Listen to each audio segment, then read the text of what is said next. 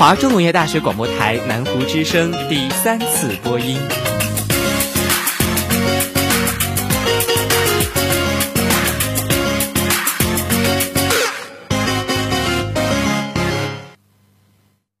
学是个象牙塔，大学生是塔中的你我他。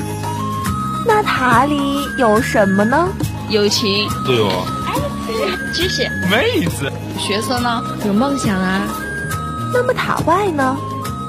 塔外呀，是一个缤纷的世界，那里有许多我们未曾涉足过的领域，还有很多我们不曾了解的问题。深阅读和浅阅读哪种方式更适合国人？为什么台湾人总把和读作汉？年轻人初次创业如何选择正确的创业方向？哇，这么多的疑问，那为何不携一好友到我们的瞭望角来聊聊古今，谈谈天呢？在这里，我们将以一个不一样的视角为你展示这个多彩的世界。今天的瞭望角就要开始了哦，请竖起你的耳朵，一起来听吧。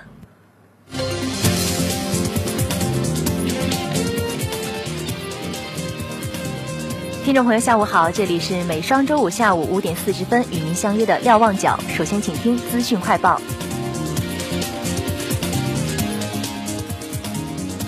十一月十二号凌晨，阿里巴巴宣布双十一总占计五百七十一亿元人民币，这一数字创下了新的吉尼斯世界纪录。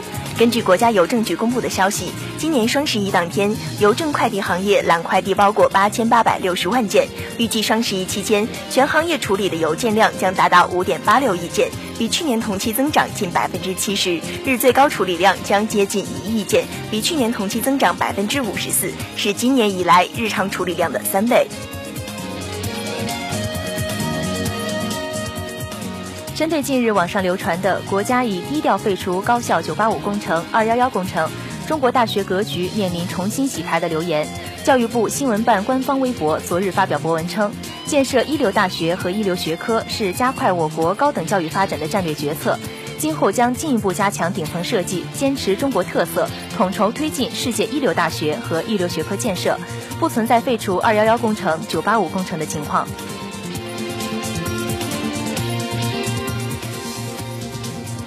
北京时间十一月十三号上午消息，美国马兰马里兰大学开发了一种全新的纳米电池技术，只需要十二分钟即可完全充满，较目前长达数小时的充电周期大幅缩短。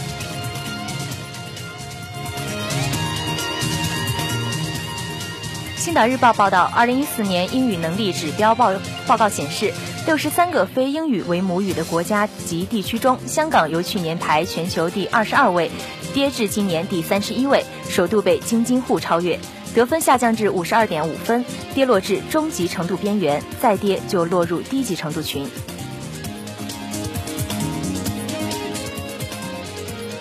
昨日，武汉市地铁八号线一期徐家棚站已进入正式动工阶段，这也是八号线首个正式动工的站点。该站曾于十月二十六号开始前期施工。与以往不同的是，八号线作为武汉市第四条穿越长江的地铁，其越江段将首次采用单洞双线隧道。不仅如此，八号线通车后，徐家棚将坐拥三条地铁，周边将崛起新的商圈。昨天，为期四天的第二届武汉国际时尚博览会在武汉国际博览中心开幕。美国、法国、韩国、中国等国家和港澳台等地区的七百八十多家企业参展。中国工艺美术大师、湖北玉雕大师第一人袁佳琪展出的市场价值超过五亿元的玉雕作品，让观众惊叹。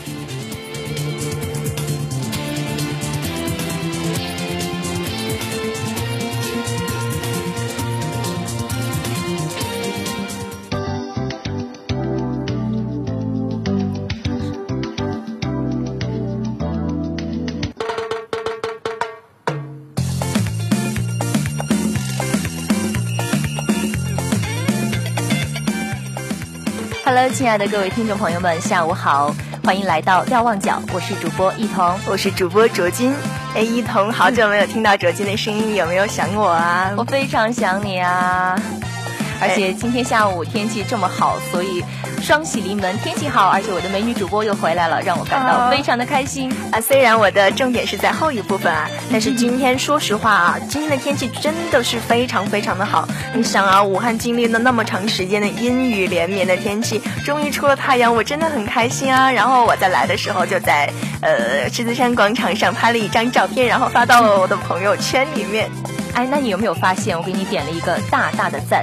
因为今天下午前两节课也是在蔬菜基地实习，嗯，然后有这个暖暖的阳光洒在身上，整个人都感觉一扫阴霾，特别开心。然后你发的那条状态让我觉得，嗯，特别的入我的心，然后只能用一个赞来表达我对你的认同。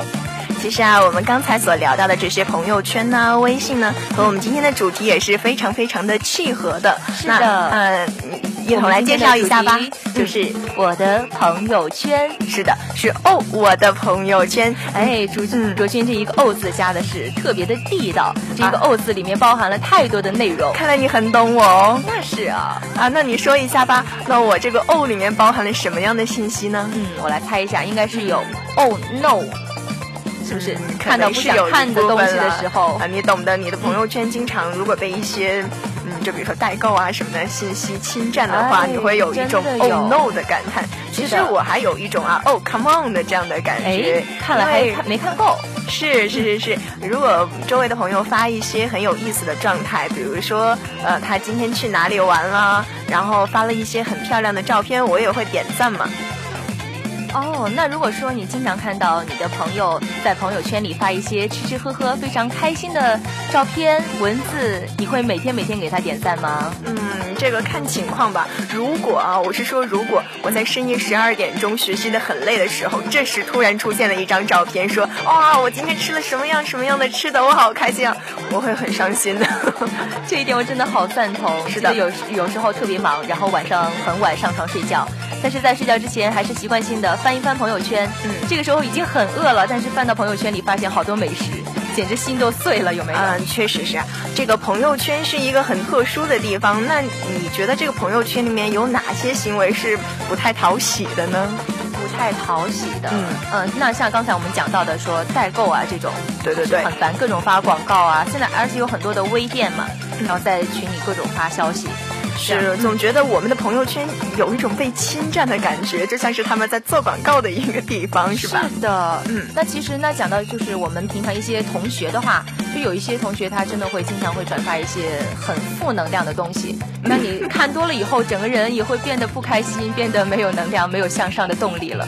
但是有的人啊，和你和你刚才说的那种情况是恰恰相反的，他会转发一些很正能量的东西，就比如说啊，人生必备的十个常识啊，还有什么呃，鲁迅说过什么什么的话啊，什么人生经典啊，这种东西就有点类似于心灵鸡汤的东西，但是。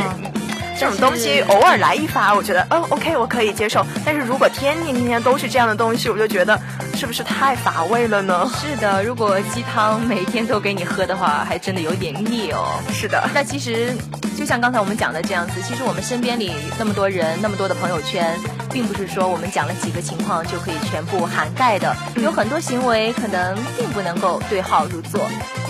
是啊，嗯，除了这些吧，我们。在朋友圈里面还会看到各种秀恩爱的，呃，你也懂的。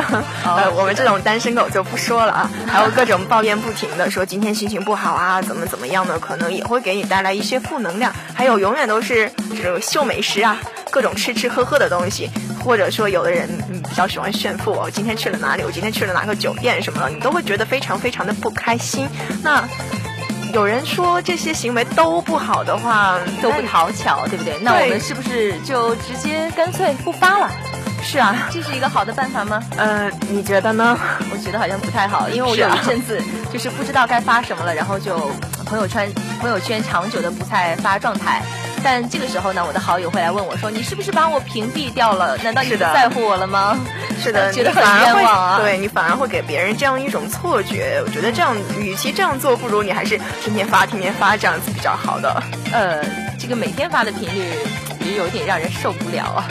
那看到其实有一些比较睿智的人啊，他们是怎么做的呢？其实这里面是深藏功与名的人哦。是啊，其实我觉得他们有一个特点，要么就是真的非常有成就，然后悟出了人生的大道理，不然就是一些非常非常非常非常低调的人。是我们来总结一下他们发朋友圈有什么技巧啊？首先呢，他们是只发风景是不见人的，在他们的图片里只有风景是没有人的。哦，而且说他们出去玩的时候，比如说我今天到悉尼玩了，对，然后只在地标那边悉尼歌剧院，但是没有我。哦，然后呢，他们就算是配文字啊，也是不写任何带有个人感情的文字的。一般的图片呢，只附带文字、地点，比如说是今天是呃多少月什么月多少号，我在哪里哪里，呃是不说这个地方好或者是坏的，自己心情如何，他们是从来不写的。而且对于这个发照片啊，他们是从来不会连续发九张照片的。呃，因为都知道朋友圈的那如果发照片最大的限额是九嘛，还有那个就是对于这个频率的控制啊，是更新的动态的频率基本控制在半个月一次，有的时候会更长，但是从来不会更短。就是你刚才说的这个天天发朋友圈是有点接受不了的。其实你看你刚才讲到的，无论是频率还是照片的数量，都显示了一个道理：物以稀为贵。你想有时候我们喜欢发自拍照片，然后发好多张好多张，但其实你发一张的时候效果可能会更好一些哦，这是我手机的经验。那我们再说这些大咖们，他们其实偶尔会转发一些时政的报道或者是新闻，整个人他们的朋友圈的档次就提高了，有没有？有的，有的，有的。而且说你点开以后进去以后，你真的会学习到一些东西，而不是像刚才讲的，无论是鸡汤还是各种秀，对不对？但是呢，怎么说啊？这都是每个人个人的选择吧，并不是说我们让每个人都去成为他们那样的人。可能我们觉得朋友圈就是自己的朋友圈嘛，我想发什么东西，应该没有那么太多的限制吧。如果把一个朋友圈很刻意的经营的话，我们自己也会感觉不太好。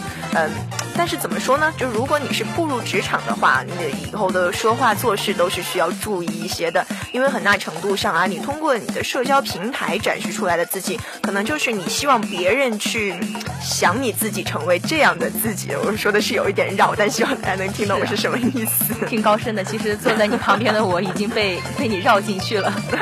那嗯嗯，其实，在朋友圈里，大家有很多的看法，有很多的想法。说朋友圈里有人就表示说，朋友圈里各种秀优越的行为啊，真的让人感觉很焦虑，感觉他们已经是人生的赢家了，但是我还在原地踏步，我还没有找到未来的方向，这该如何是好呢？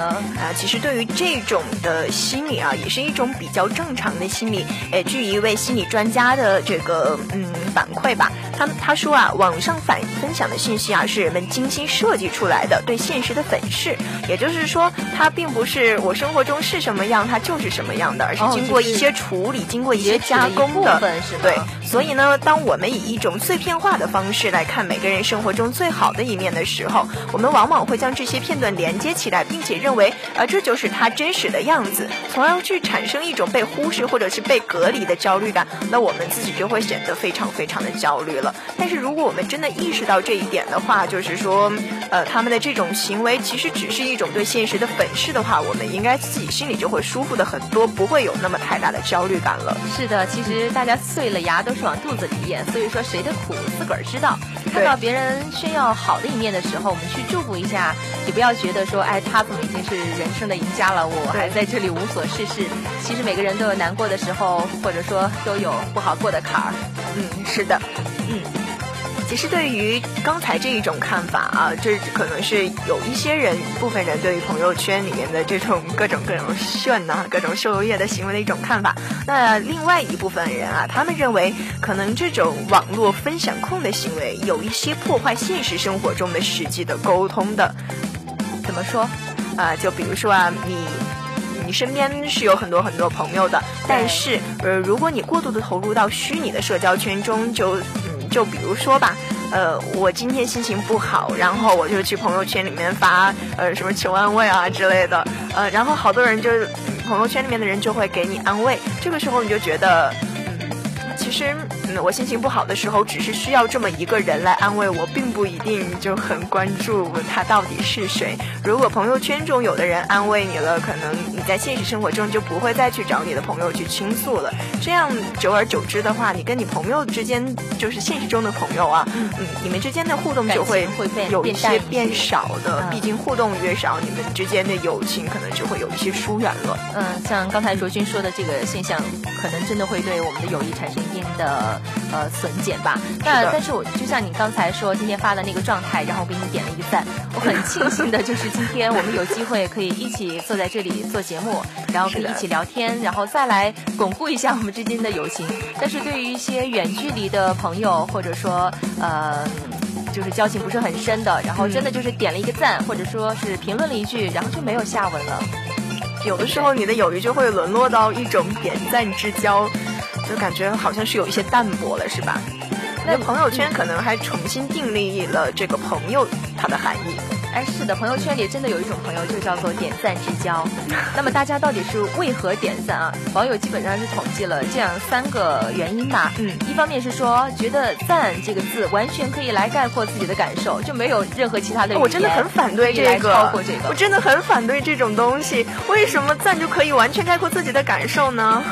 其实就像你给我点赞一样，就是我完全 认同你的意思啊，我特别认同你。而且你看，我还给你手动点了一个赞，好吧？手动点赞和点赞其实是一样的，我有用心哦，至少在我的心里面是这样。哎，好了，乖了。嗯。然后我们来看第二条，第二条说的是有很多话想说，但是懒得码字了。哦，这有时候有一些道理啊。此处无声胜有声的感觉哈。是的，我有好多话想说，但是。你让我一个字一个字敲，我会觉得很累，还不如点个赞吧。哎，一个赞代表了很多内涵。是的。那还有一种情况就是很谨慎，觉得说什么都会为难，那就点个赞吧，说明你发的状态我关注到了，我看到了。你看我还是关注你的。哦，这种情况可能那个人对自己真的是很特殊的。哎，可能。所以，呃，我想这样说啊不好，那样说也不好，算了吧，点个赞。至少要要让你知道我是在关注着你的。那其实朋友圈里的种种样的行为啊，我觉得大家还是要以一个比较宽容的态度来去包容、去理解。是的，就像有一个人吧，他曾经说过一句话，就是当你试图去评价别人的时候，首先想想是不是每个人都有你那么优越的条件。就是你千万不要居高临下的去指责别人怎么样。就比如说一些大人去指责小孩子这样的行为不对，他没有站在别人的角度去考虑问题。那就比如说。有一些频繁发送朋友圈转帖的人，叫什么？呃，最成功的十大名言呐之类的这些人，他其实可能只是心里寂寞了，需要有人陪他聊一下；也可能只是把朋友圈他一时忘记了，把它当做微博用了，忘记考虑他人的感受了；更可能就是人家只是把朋友圈当做一个营销的工具了，而你呢，却要求朋友圈只能是朋友圈。所以说，孩子醒醒吧！是的，要站在他人的角度去理解一下，可能他这样子做的，他的动机、他的原因在，对对对，总是有理由的嘛。是的，呃，我们对于自己看了舒服的人的朋友圈，那就继续接着看；如果觉得不舒服了，那就屏蔽他。他不 care 你，你也就不 care 他，OK 了。啊，是的。那其实对于另外一些人啊，他们是对于朋友圈中各种比较恼人的行为，他们是选择了一种。忍耐的态度，他们既然觉得嗯选择了嘛，就去承受了。你有选择的权利，你有选择朋友的权利，选择是否是在他的微信圈屏蔽到他的权利，但是你无法与自己的价值观去要求他们的。是的，刚才呢有很多网友的各种观点，那我们在今天节目直播之前呢，也是在网上发起了一个小小的讨论，是的一个互动讨论，然后也有很多网友朋友们给我们发来了自己的看法。呃，首先啊，这个婷婷同学啊，她说微信隐私方面保护的很好，所以有的时候发微信就真的只是有话想说了，不管是吐槽也好，诉说最近的状态也好，她是不在乎访问量的，她不在乎有没有谁去看，或者不希望看 到底是谁看到了谁没有看到，只是单单纯纯的说了就觉得舒服了。哎，这一定是一个非常非常细心的一个女孩子啊。看你很多女生都是这样子，喜欢通过一种诉说的方式来倾诉自己的心情。对她有这样一种倾诉的渴望，只要把它说出去了，我就觉得很舒服了。嗯，哎，那我这边还有一位叫做骆驼祥子的网友，哎，他写的是非常有条理化，他说。呃，第一代购直接拉黑，都是化妆品、面膜之类的，我不用。对，这是男生。然后他说，第二，各种心灵鸡汤直接跳过，一般不看。哎，看来心理素质特别好，我不需要心灵鸡汤来让这个更加的强大，气场很强大。是的。然后第三，他说商界案例分享之类的会选择性的浏览一下，喜欢的呢就收藏，特别喜欢的就转载。哎，这个有一点像刚才我们说的深藏功与名之类的那类人啊。好，他说第四条，朋友发的私密的图片和文字内容浏览。找到槽点就吐或者点赞表示朕已阅，哇，相当的霸气。是啊，嗯，然后他并且还说，对于朋友呢，能损就损，肆无忌惮，因为熟。对于社会上各种行业的朋友，偶尔点赞证明我关注他了，以表关心，或者聊几句不会断了联系。对于同事发的啥推广性软文，能转就转，捧个人场。哎呦，特别谢谢这位网友写的这么详细啊！这位网友也是一个很成熟的思维了。嗯，下面这位网友叫我是雨雨，他说啊，拒绝心灵鸡汤 刷屏，因为大家基本上都是光转不行动。要是能够知行合一的话，就不需要鸡汤了哦。还有代购，哎，你看他代购的后面画了一个咒骂的笑脸，咒骂的那个表情，可能大家在朋友圈里面还是都是比较反感代购的，对啊，深恶痛绝。嗯，那接下来还有一位叫做小明的网友，他说。嗯，对于朋友圈啊，有时候好不容易加了一个女神的微信，然后某天看到女神发朋友圈，下面竟然有基友的评论，哇哦！然后现在心里就特别不爽，原来他们两个之前早就认识。然后他说，通过朋友圈看谁和谁认识，真的是一个好办法，并且还补充到讲说，朋友圈里面的代购 A 货一律屏蔽不设。看来大家都是对代购非常的讨厌哈。是朋友圈还是一个比较私密的圈子的。嗯嗯。这个雅婷啊，她她说，相比于空间微博里的搭白，我觉得朋友圈可能更走心一些，所以发的状态给别人的评论都是很真，都是很真诚的，都是自己所想表达的内容。她也很看重一些互动，所以她觉得朋友圈的关系是让大家变得更近了，也收获了一些意外的友情。哦，看起来很感人的样子。这个女生心情心思一定是非常非常细腻的那种。是的。哎，接下来这位网友叫做娇娇，哎，肯定也是一个女孩子了。她说微信真的很暖心，大家彼此不同的圈子不会被打扰，但是不免的有些垃圾广告、代购、投票、宣传，只能当做没看见喽。可是真正到了自己需要朋友们助力的时候，真的好担心曾经类似的抱怨出现在自己的身上，然后后面画了三个可怜的表情。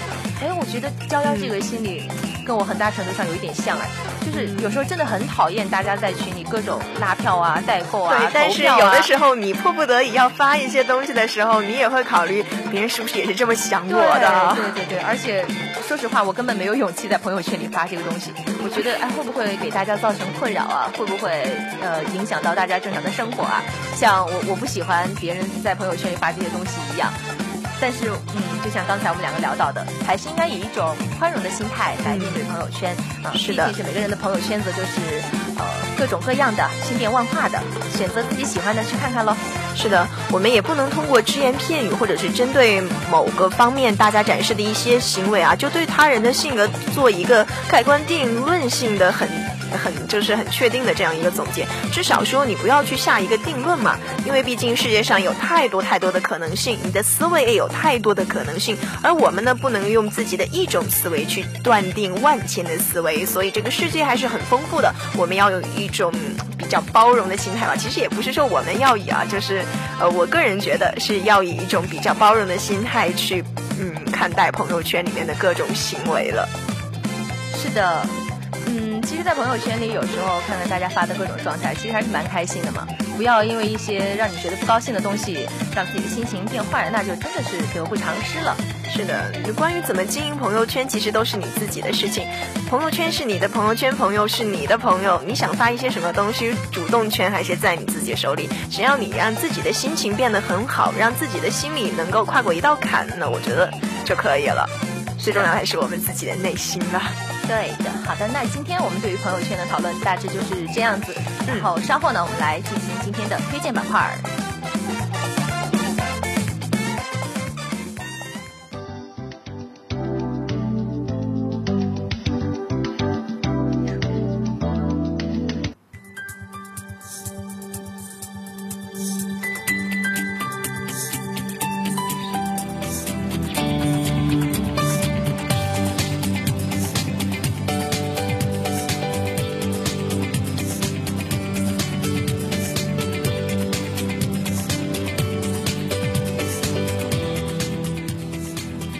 换一份心情，节目继续。我是一彤，我是哲君。哎，刚才一直在用那个非常紧张的电乐，然后跟大家聊了很多关于朋友圈的这个事情，然后聊的我跟卓君两个人也是神经非常的紧绷。可能我们不自觉间心情都变得很激动，然后语速也有一些稍稍加快了。是的，嗯，那现在换了一种音乐，就像我之前在节目里经常跟大家说的，我说特别喜欢推荐的这个板块，嗯，伴着这个舒缓的音乐，可以跟大家呃聊一聊自己心里的事情，然后推荐一些自己想推荐的东西。那今天一同，看来你已经是胸有成竹了吧？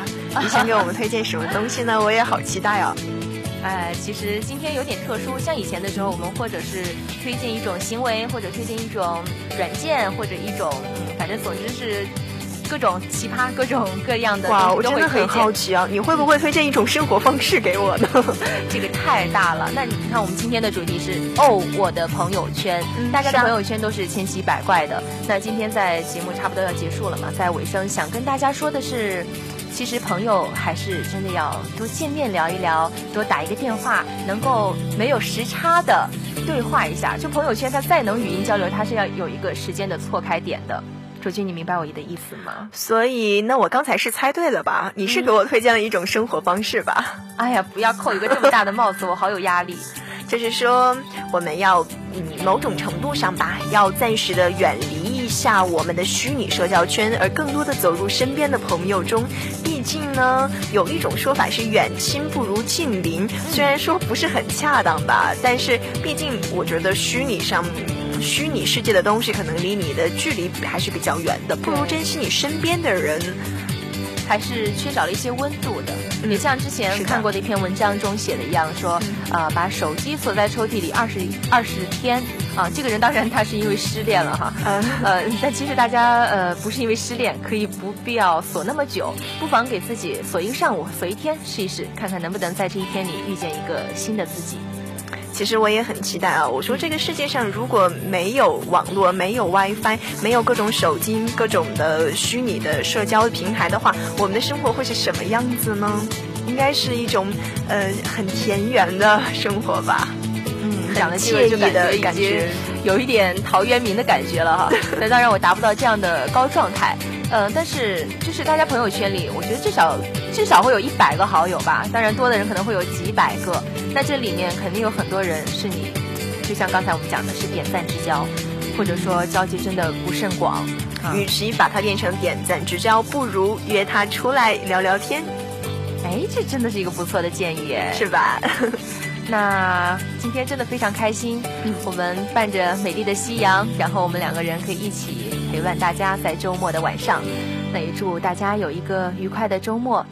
瞭望角，我们下期再见。我是一彤，我是哲君，我们下次再见喽。祝愿你有一个好的心情。